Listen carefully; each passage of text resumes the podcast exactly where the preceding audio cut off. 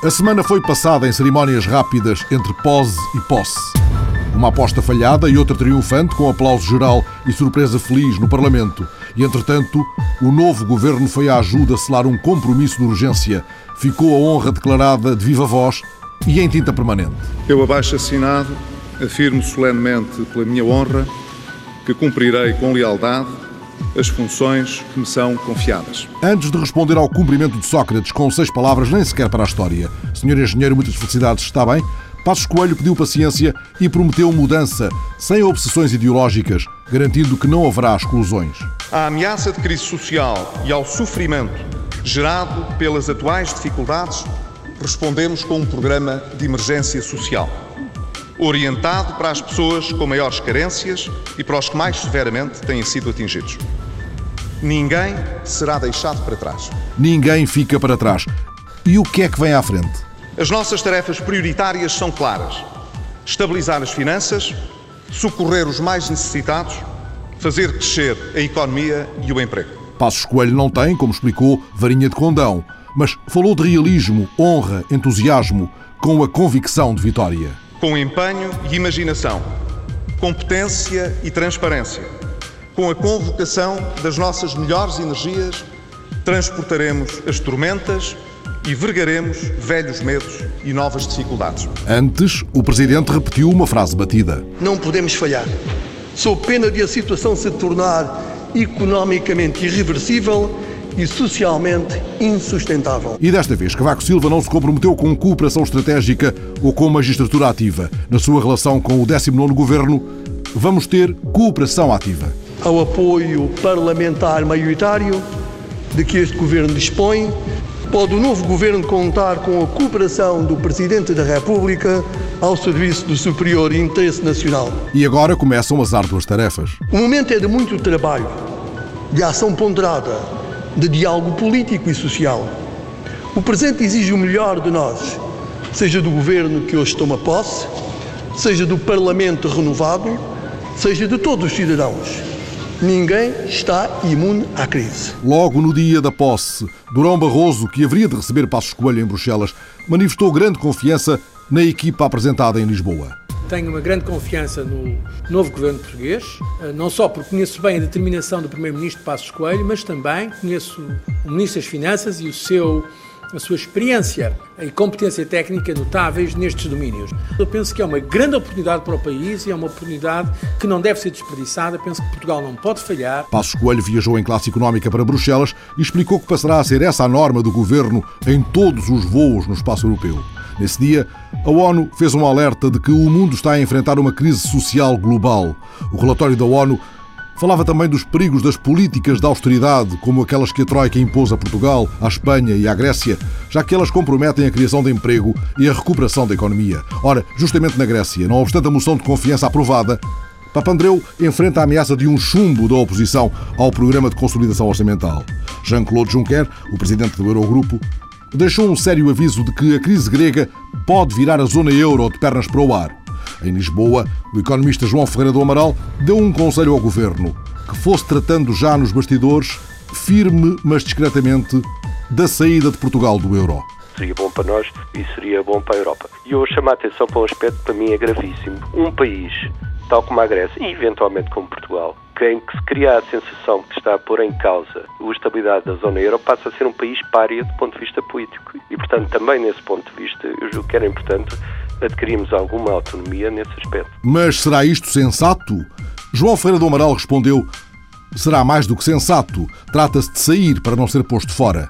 Acho que o mais sensato é quando ainda podemos dispor de apoio, tentarmos seguir uma saída ordenada e apoiada, porque senão vamos ser empurrados. E infelizmente eu julgo que o que está a ser na Grécia é de facto um empurrão para a saída do euro. Não foi com esse objetivo que Pedro Passos Coelho, já em Bruxelas, antes da sua primeira participação num Conselho Europeu, admitiu a possibilidade de o governo não vir a gozar férias. À saída do encontro com Durão Barroso, Passos Coelho afastou-se com juros e tragédias gregas e mostrou-se convicto de que Portugal tem todas as condições políticas para cumprir o acordado. Eu não quero fazer qualquer comparação com outros países. Quero dizer que e enfatizar que Portugal tem hoje todas as condições políticas para ser bem sucedido na aplicação do seu programa. Se pudermos, através dos fundos estruturais, dar alguma ajuda para o relançar do crescimento, com certeza que o faremos. E em resposta à hipótese formulada pelo Presidente da Comissão Europeia de a Europa antecipar fundos comunitários para que Portugal possa dar folgo à economia, Passos Coelho admitiu vir a propor uma reprogramação do CREN. É uma matéria a que não quero ainda responder. Nós iremos com certeza apresentar um pedido de reestruturação de tudo o que está previsto para a execução dos fundos, daquilo a que se chama a reprogramação do quadro estratégico de referência nacional. No âmbito dessa reprogramação, iremos estudar com a Comissão algumas possibilidades de fazer uma espécie de front-loading de alguns dos recursos que estão disponíveis para a execução do programa. Mas é prematuro ainda estar a falar nisso. E Passos Coelho aproveitou a estreia no Conselho para balizar a situação portuguesa, evitando leituras contagiadas. Era muito importante para Portugal eh, que nesta reunião não houvesse uma associação de ideias entre a situação que se está a viver, quer em Portugal, quer na Irlanda, e, e esta situação que se tem vindo a manifestar à volta da, da Grécia. Creio, em qualquer caso, que as, eh, as conclusões que foram divulgadas, desse ponto de vista, eh, são bastante importantes para nós também, quer porque separa claramente as duas situações, quer porque percebe-se que existe uma expectativa positiva quanto ao desenvolvimento da situação económica e social em Portugal. No fim dos trabalhos do Conselho Europeu, na quinta-feira, Durão Barroso teve palavras de estímulo e confiança para Passos Coelho. Mostrou que acredita no programa, isso é importante. Mostrou convicção. E mostrou também que tem as condições políticas para o levar a cabo, visto que não só tem uma maioria de governo, mas também há uma maioria ampla no país e no próprio Parlamento dos partidos que subscreveram aquele programa. E aqui estamos a falar ao nível mais elevado politicamente. São os chefes do governo, todos os chefes de governo da Europa que estão nesta reunião. Com este quadro de fundo, escutámos na TSF, entrevistado por Paulo Tavares, o sociólogo António Barreto, chamando a atenção para o que considera o primeiro grande teste do governo. Os gabinetes estão-se a organizar. Os gabinetes de advogados, de empresas, de consultadorias, de consultores, de, de tráfico de influências, etc. Eles estão-se a organizar e devem estar a preparar-se para atacar o novo governo.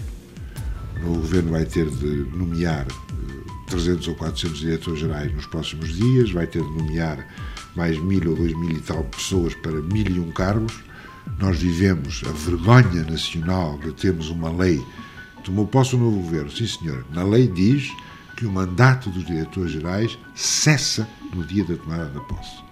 Isto é o maior fenómeno de partidarização e de corrupção política da, da, administração pública que eu conheço em qualquer país europeu. António Barreto pensa que se o governo não for capaz de uma grande resistência a tentações, pode ter o campo minado a curto prazo. Os grupos estão a olhar para isto. Quem é que nomeia quem, quem é que nomeia o quê, para fazer o quê, para adjudicar, para os concursos, para os empregos, etc. Se o governo não tiver coração gelado relativamente a isto, espalha-se em seis meses, espatifa-se em seis meses. Porque com isto dentro de casa e com a população a sofrer sem perceber porquê, com estes dois elementos é a receita para o desastre. Entrevistada em Lisboa pela TSF, Maria João Rodrigues, antiga Ministra do Trabalho de António Guterres e atual Conselheira de Assuntos Económicos da União Europeia, tomou a crise grega como ponto de partida para uma reflexão sobre se, quando um governo eleito aplica um programa imposto por uma Europa cuja legitimidade é exterior, e ainda assim duvidosa, resta para esse governo alguma margem de autonomia, alguma possibilidade de escolha. Saber se, nas condições atuais, as escolhas democráticas podem de facto ser feitas com real possibilidade de escolha na Grécia há realmente o sentimento que essa possibilidade de escolha já não existe. Por isso, Maria João Rodrigues interroga-se sobre se a atual crise das dívidas soberanas pode ou não abalar os limites da democracia. Quando se chega a esse ponto, quando se chega a esse limite, o que começa a ser minado não são só os fundamentos eh, económicos eh, de um país, mas são os fundamentos mais profundos da identidade e da democracia nesse país. Maria João Rodrigues chama ainda a atenção para o facto de que a Alemanha também ganha com a zona euro. É verdade que nós portugueses ganhamos ao aderir à zona euro porque beneficiámos de uma taxa de juros muitíssimo mais baixa. Mas a verdade é que a Alemanha também ganhou muito em estar na zona euro porque se a Alemanha hoje estivesse a exportar com marcos, exportava muito menos do que exporta. E outra enorme vantagem para a Alemanha tem sido contar com um enorme mercado doméstico para a Alemanha que passou a ser o mercado interno europeu. E, portanto, a equação que tem que ser discutida na Alemanha é se a Alemanha quer continuar a contar com o euro, moeda credível ao nível internacional, quer continuar a contar com um mercado favorável às suas exportações, ela também tem que dar a sua contrapartida para que essa zona euro mantenha consistência interna. E que soluções preconiza Maria João Rodrigues? Se nós queremos que estes países tenham uma real hipótese de recuperar do ponto de vista económico, até para pagar as suas dívidas, nós temos que fornecer a esses países empréstimos a taxas de juro razoáveis. Esta taxa que está a ser proposta à Grécia, à volta dos 6%, ou Portugal, eh, são taxas demasiado elevadas. Acho que a solução está em conceder empréstimos a taxas de juro de facto mais baixas e isso só pode ser conseguido através de emissão conjunta de dívida. Ficavam do início da semana as fortes expectativas sobre o que será o desempenho de Vítor Gaspar, o novo Ministro das Finanças.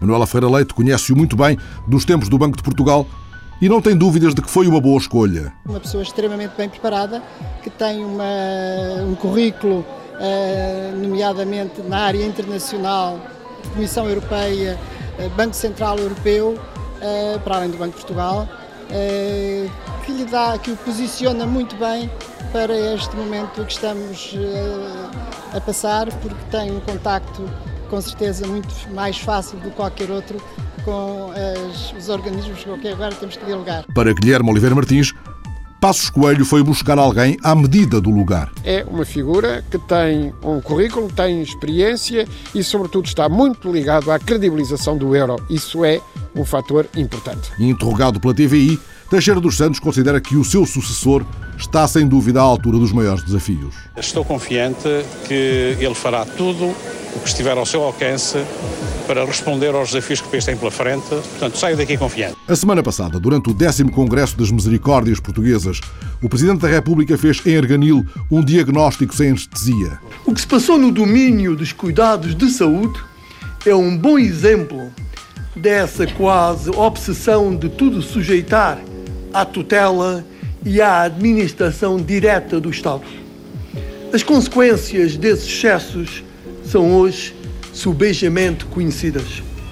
Perdemos muitos anos a recriar o que já estava criado, a recuperar experiência e competências que já existiam, a esbanjar recursos que poderiam ser canalizados para domínios mais carenciados e de maior urgência social. Manuel Lemos, o presidente da União das Misericórdias, sustentou que vale a pena comparar tabelas e serviços.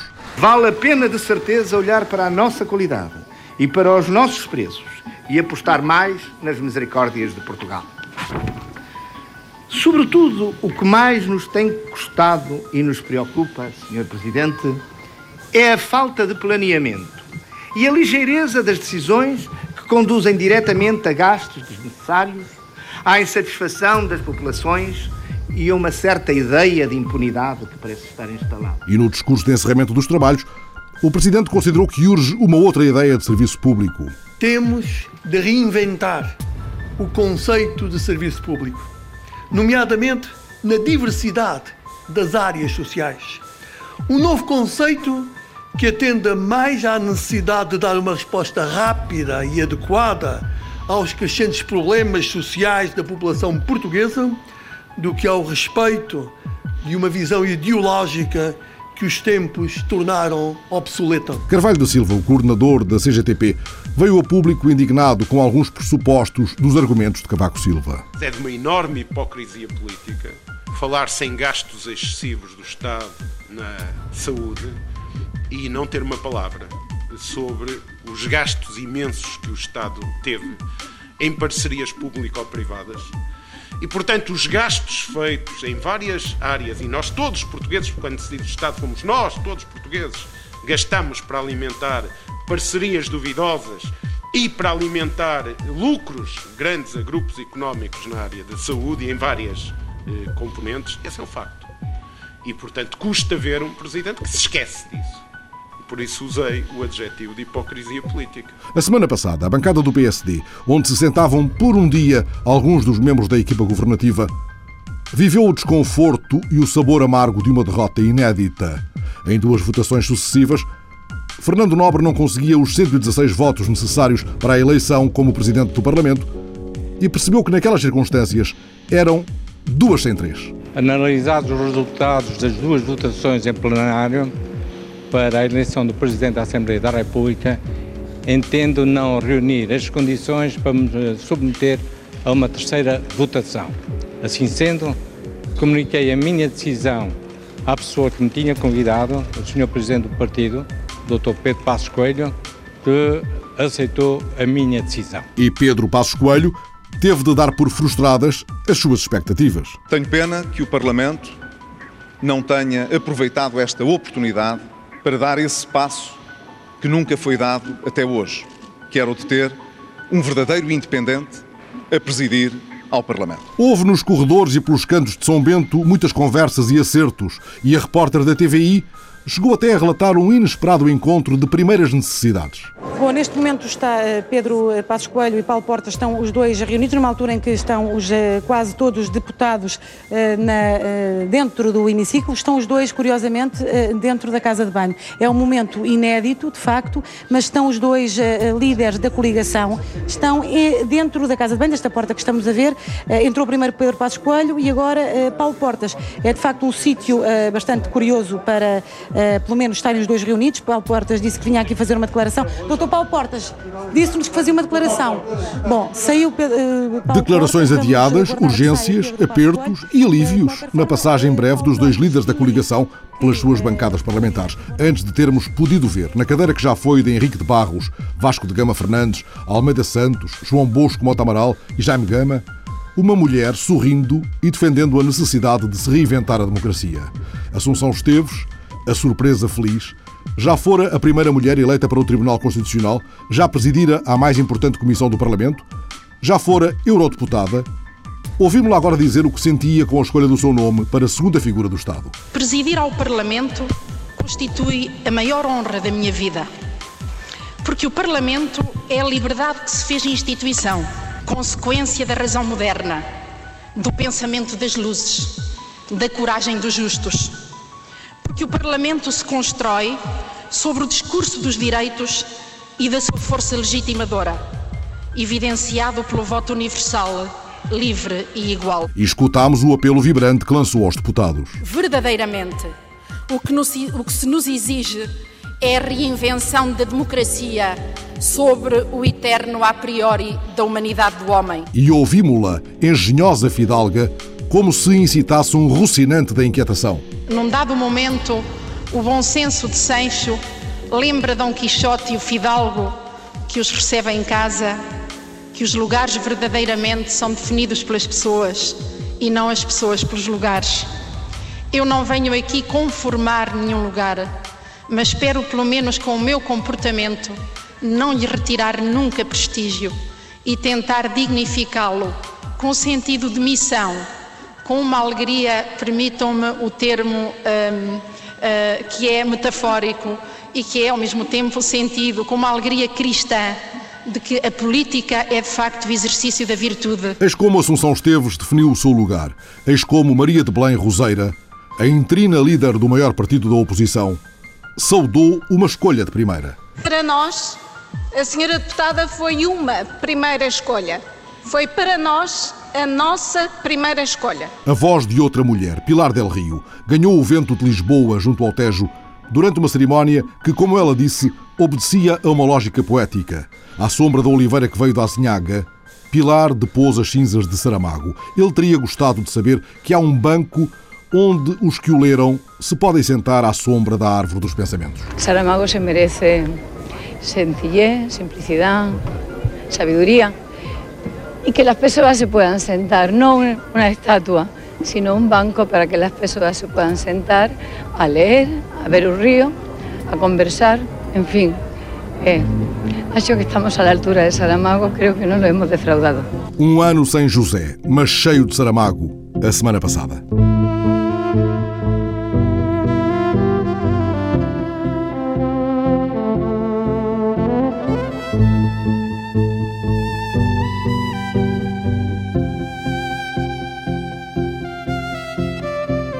Ao iniciar o desenho desta última emissão do Magazine a semana passada, pedi aos repórteres Isabel Meira e Ricardo Oliveira Duarte que dissessem o nome de alguém com quem gostassem muito de conversar, de recriar uma atmosfera radiofonicamente apetecível.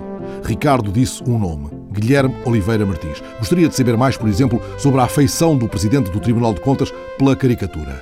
Isabel disse outro nome, Luís Afonso, o cartunista que nos últimos tempos tem desenhado o homem do FMI a emborcar canecas no Bartun. A proposta que lhes fiz foi simples: telefonem aos vossos eleitos e peçam-lhes, proponham-lhes que escolham um cenário e um fio por onde puxem as conversas. Isabel Meira registou uma conversa com Luís Afonso, o cartunista que tinha de vir a Lisboa, uma conversa em três tiras. O país de doutores, engenheiros e do querido líder. Dá-me ideia que as pessoas ainda vivem muito com o fascínio da Idade Média. Acho que os portugueses, o povo português, o português profundo, é uma pessoa que vive na Idade Média na cabeça, não é? Portanto, tem um fascínio incrível com a Idade Média. Onde é que sente isso no dia a dia? A forma como se relacionam com as pessoas, o, o idolatrar o chefe que manda. Os doutores e engenheiros? Os doutores e engenheiros, como, como eram os senhores feudais de então, é uma coisa impressionante. Aliás, isso há lá no Alentejo? Há no Alentejo e aqui também. Há aquela ideia que Lisboa é uma cidade cosmopolita. Lisboa é uma coisa muito provinciana, é uma cidade do mais provinciano que pode haver. É triste dizer isso, mas é verdade. É uma, isto parece às vezes uma cidade, tem umas parecenças, mas não, isto é uma coisa muito provinciana, não é nada cosmopolitas. Isso do provincianismo está dentro da nossa cabeça. Estou-me a lembrar do PS, por exemplo. Um partido que tem um historial de ser um partido completamente aberto, laico, nos últimos anos transformou-se quase uma seita religiosa descaracterizou-se completamente em função de um chefe. Havia um chefe que efetivamente mandava naquilo e havia os, os servos da gleba que o veneravam. O problema é o vazio que esses líderes deixam, não é? Tantas pessoas quando... Mas o que é que essa figura lhe transmitiu nestes últimos anos?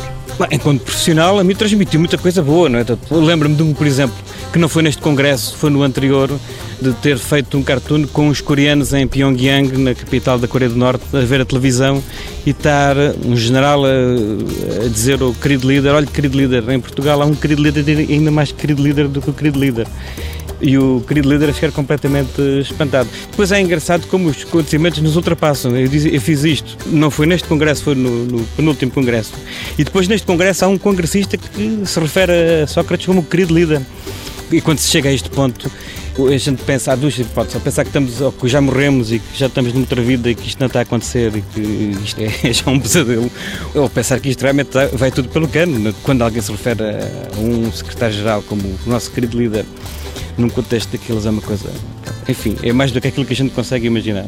Mas aconteceu. Os ratinhos na gaiola. O ratinho anda, anda ali na roda, anda mesmo naquela perspectiva enquanto aquilo andar a girar, ele vai andando. E assim somos nós, porque nós não sabemos o que é que queremos. Não é? Acompanhou de alguma forma este movimento dos acampados em Lisboa, em Madrid? Aí está o exemplo. Aí foi uma tentativa de procurar uma resposta para onde queremos ir. Sim, mas aí é de reparar, digamos que são os retinos que limitaram-se a andar, ou seja, não andaram naquela roda, foram fazer outra coisa qualquer na gaiola, mas aquilo, é, digamos, é tudo, é, é malta que também está perdida, não é? Por isto tudo é porque chegamos a um ponto que ninguém sabe o que quer, não é? Eu acho que há uns quantos tipos que não são cobaias no meio disto tudo. Há uns quantos tipos que se andam a safar e que se têm safado. Os tais gajos que fizeram grandes negócios com o Estado e que aproveitaram tudo e mais alguma coisa e que deixaram os ossinhos agora para o pessoal e as dívidas para pagar, não é? Esses acho que sempre souberam o que queriam e, e acho que sempre pronto saber o que é que querem, não é? O resto do pessoal anda perdido. Mesmo as pessoas que têm uma profissão, que estão a trabalhar, há pessoas que estão completamente perdidas, porque quando nós temos filhos, eu por exemplo tenho três filhos, eu não posso pensar que estou realizado ou que estou feliz ou isso tudo, sem acreditar que haja perspectivas de futuro para os meus filhos, para os meus netos e por aí diante, não é? Então, ou seja, quando devemos. E, e leva-nos para conversas uh, a outro nível. Não é só a, a nível da politicazinha nem da economia, é a nível do planeta.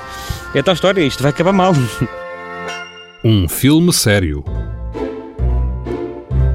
as pessoas acho que se levam demasiado a sério, levam tudo demasiado a sério. Eu vejo as pessoas a falar umas com as outras, com as crianças. Pá, faz uma confusão a forma como hum, as relações humanas são esquisitas, são estranhas.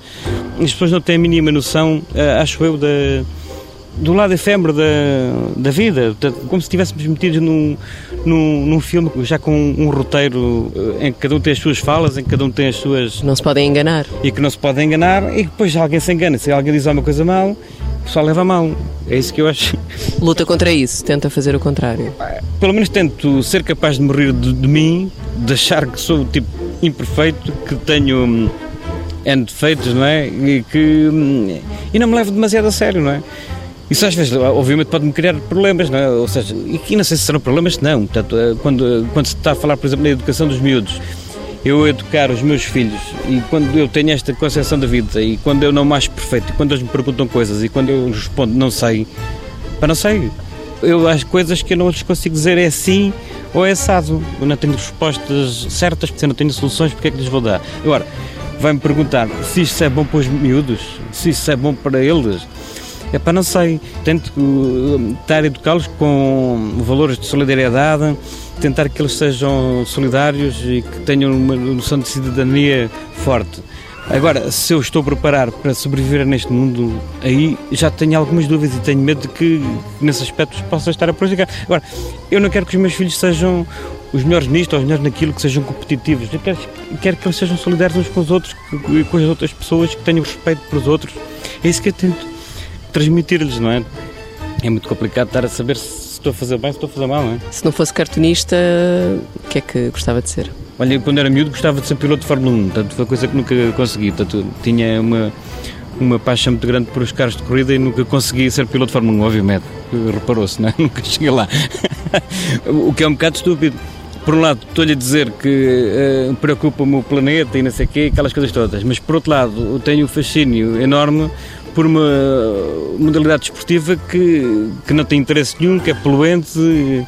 Cá está, nós não somos perfeitos e, temos um monte de contradições em nós próprios. Eu acho que é uma estupidez eu gostar de Fórmula 1, é estúpido, mas gosto. E, e agora? E agora? Ficamos rendidos ao raciocínio veloz de um criador que também aprendeu, no vasto sul, o passo lento que autoriza a calma.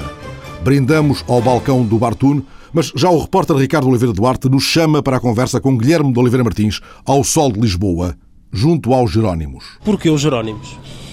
É uma referência do património cultural português extraordinariamente eh, importante. Eu devo dizer que esta referência é uma referência simbólica. Aqui havia uma praia, desta praia partiu Vasco da Gama para descobrir o caminho eh, marítimo para a Índia, por isso temos eh, aqui uma referência. Depois uma referência muito portuguesa, por causa do estilo designado como estilo manuelino. Trata-se de um conjunto de elementos originais, muito referenciados ao mar, aos elementos marítimos, aos elementos ligados às navegações e às embarcações. E, por outro lado, temos aqui a, a verdadeira efígie do nosso infante Dom Henrique, que normalmente é representado com aquele grande chapéu, mas eh, como estamos eh, aqui a ver, eh, de facto, eh, ele tem aqui uma representação profundamente diferente, mas eh, dizem os historiadores que é aquela mais próxima da que seria na realidade referiu que aqui era uma praia, daqui partiu o Vasco da Gama, Dom Manuel I encomendou esta obra pouco depois de Vasco da Gama chegar. Que caminho é que a cultura tem para descobrir na sua ótica nos próximos anos? Eduardo Lourenço, que é o nosso maior uh, ensaísta contemporâneo, diz que a cultura portuguesa é muito marcada pela ideia de porto de partida, porto de chegada. No seu uh, volume uh, Labirinto da Saudade, ele eh, diz eh, justamente que esta noção é uma noção contemporânea. Portugal regressou à Europa, mas não pode esquecer esta sua presença planetária eh, e esta sua dimensão eh, universal. Por que é que eu invoco o Eduardo Lourenço? Porque eh, justamente ao falarmos desta praia, ao falarmos dos descobrimentos, ao falarmos do encontro de culturas, nós não estamos apenas a falar de uma questão do passado. A presença dos portugueses no mundo é uma presença contemporânea, é uma presença viva. Não há nada pior do que os saudosismos, que não têm nada a ver com a boa qualidade da saudade. A saudade é lembrança, a saudade é desejo, é uma característica eh, própria da cultura portuguesa, mas é uma característica própria que aponta para uma visão do tempo, não apenas passado, mas também futuro. O sol está quase a pico, eu propunha-lhe que fôssemos um bocadinho mais aqui para a sombra e aproveitava para passarmos a conversa para um plano mais pessoal. Um homem de contas tão interessado pela cultura, presidente do Centro Nacional de Cultura, mas com outros interesses também ligados à cultura, porque a cultura é muito mais do que este edifício que estamos aqui a ver. Certamente que sim, e, há pouco, conversando nós na preparação neste nosso diálogo, eu dizia que no Conselho da Europa tive uh, duas responsabilidades que para mim foram muito gratificantes. Por um lado, uh, herdei a coordenação das Jornadas Europeias de Património quando, infelizmente, faleceu de modo inesperado Helena Vaz da Silva e depois uh, coordenei uh, os trabalhos que culminaram na nova Convenção Quadro sobre o Património Cultural e o seu valor na sociedade contemporânea. Essa Convenção Quadro acaba de entrar em vigor, ela é complementar das convenções de Granada e La Valeta, bem como de Florença, que são as grandes convenções sobre a preservação do património arqueológico e património arquitetónico, mas esta nova Convenção Quadro introduz um elemento novo, e esse elemento novo é dizer que, além do património material, as pedras mortas, temos o património vivo e material, que são as pessoas, as pedras vivas, e simultaneamente a criação contemporânea. Eh, pessoalmente, eh, quando me pergunta como é que alguém que tem uma experiência eh, no domínio das finanças públicas, no domínio do controle das contas, como é que está tão envolvido nestes temas um, eh, do património, talvez porque seja necessário descansar de umas questões noutras, talvez porque seja necessário o envolvimento cívico na proteção e salvaguarda do uh, património como realidade que nos diz respeito a nós contemporâneos.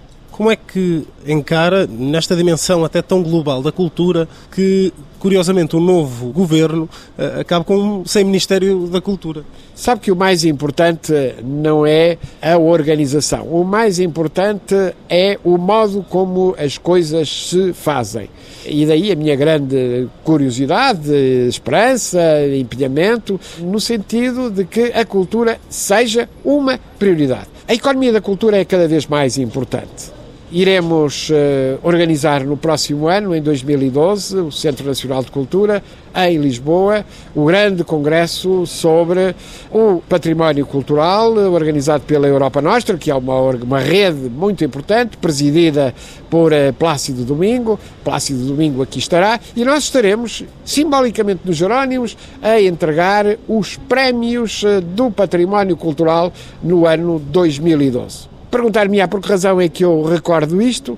Recordo porque na situação em que nos encontramos, é indispensável percebermos que há a economia do casino, há a economia das aparências e das ilusões, temos que contrapor uma economia da criatividade. Chamando para outra dimensão da cultura, que é a banda desenhada, como já referi, com a situação do país como está, qual seria a banda desenhada que mais se adequaria? Eu eh, diria que a melhor banda desenhada, a melhor eh, reflexão crítica eh, leva a seguirmos aquilo que Alexandre O'Neill um dia disse a António Alçada Batista. Eh, não devemos levar-nos demasiado a sério para termos sentido crítico e, sobretudo, percebermos que para ultrapassar as dificuldades precisamos vontade, criatividade e imaginação. Sei que é, para além de um leitor ávido de banda desenhada, também arrisca uns desenhos. E lá está, volta à pergunta: se tivesse que desenhar, que, que esboço é que sairia deste Portugal agora em 2011? Olha, há uma figura que eu criei há muitos anos, eh, que é o Senhor Sudoeste, que representa um bocadinho aquilo que nós uh, somos. E eu acho que nesta altura o Senhor Sudoeste deveria ser eh, ilustrado por uh, maior preocupação de prevenção. O seu Sudoeste tem uma característica, anda sempre de chapéu de chuva, e o chapéu de chuva uh, é de facto para ele extraordinariamente útil, porque agora, se estivesse aqui connosco, o senhor Sudoeste certamente que nos estaria a auxiliar relativamente a este sol, porque abriria o seu chapéu de sol e certamente que nos seria muito útil. Prevenção, antecipação e, sobretudo, a capacidade de olharmos a realidade que nos cerca com o sentido do humor. O chapéu de chuva também dar para o sol dava aqui muito jeito ao país? Sim, certamente que sim.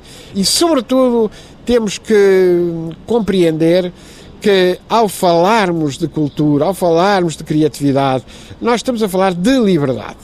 E esse aspecto é extraordinariamente importante.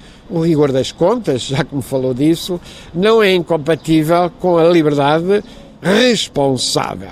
Liberdade e responsabilidade é, para quem como eu fui Ministro da Educação, e dizia que educar é despertar, é despertar as consciências para a liberdade e para a responsabilidade. Esta capacidade de assumir integralmente a autonomia, e, e nesse aspecto é, é muito importante a propósito desta crise, uma vez que mais do que pensarmos que outros nos vêm ajudar a resolver a crise, nós próprios é que temos que solucioná-la. Mas os outros já cá estão. Certamente, mas é preciso percebermos que a nossa soberania, a nossa autonomia tem que ser preservados o mais rapidamente possível. Devemos ser nós a dar condições para resolver os nossos problemas e pôr aquilo que nos une acima de tudo. Ora, para lá das comuns inquietações da cidadania, há algo mais a unir o gesto criador de Luís Afonso, o cartunista, à intervenção pública de Guilherme Oliveira Martins. Um certo cartoon que, a pedido da repórter Isabel Meira, Luís Afonso trouxe consigo. Do que é que trata, afinal, o cartoon? Há uma feira, chamo-lhe a Feira do Orçamento 2002, em que está o Primeiro-Ministro, António Guterres, com o Ministro das Finanças da altura, o Guilherme de Oliveira Martins, e em que o Guterres pergunta o que é que lhe apetece, né? um queijo, um presunto, um chouriço para fazer o orçamento. Portanto, e, e há uma exposição de produtos, vá lá, regionais, queijos, produtos e chouriços, para se viabilizar o orçamento. Ricardo Oliveira Duarte levou esta surpresa para a tira de rádio dos Jerónimos e no fim da conversa mostrou-a a Guilherme Oliveira Martins. Ah, ótimo. E, portanto, vamos ver exatamente. Ora, isto é uma, um cartoon, Feira do Orçamento 2002. Isto tem a ver com uma loja, uma, uma feira, não é? E temos os queijos, os presuntos e os chouriços. A que é que isto se deve? Deve-se naturalmente ao facto de uh, esse orçamento de 2002 ter sido uh, votado pelo deputado de Ponte de Lima. O chamado caso limiano. Está Guilherme de Oliveira Martins e está António Guterres também. Exatamente. Estou eu e está o então Primeiro-Ministro. O Agostinho da Silva, um dia perguntaram-lhe como é que lia o público e por onde é que ele começava. E justamente ele dizia: Bom, eu começo sempre pelas bandas desenhadas, não é? E portanto, de facto, isso é muito importante. E na circunstância ele começava sempre pelo Calvin and Hobbes. Hoje em dia eu começo pelo Luís Afonso. E não está sozinho nesse gesto ritual. Alexandrina Guerreiro, Isabel Meira, Ricardo Oliveira Duarte, Fernando Alves. Está a última semana passada.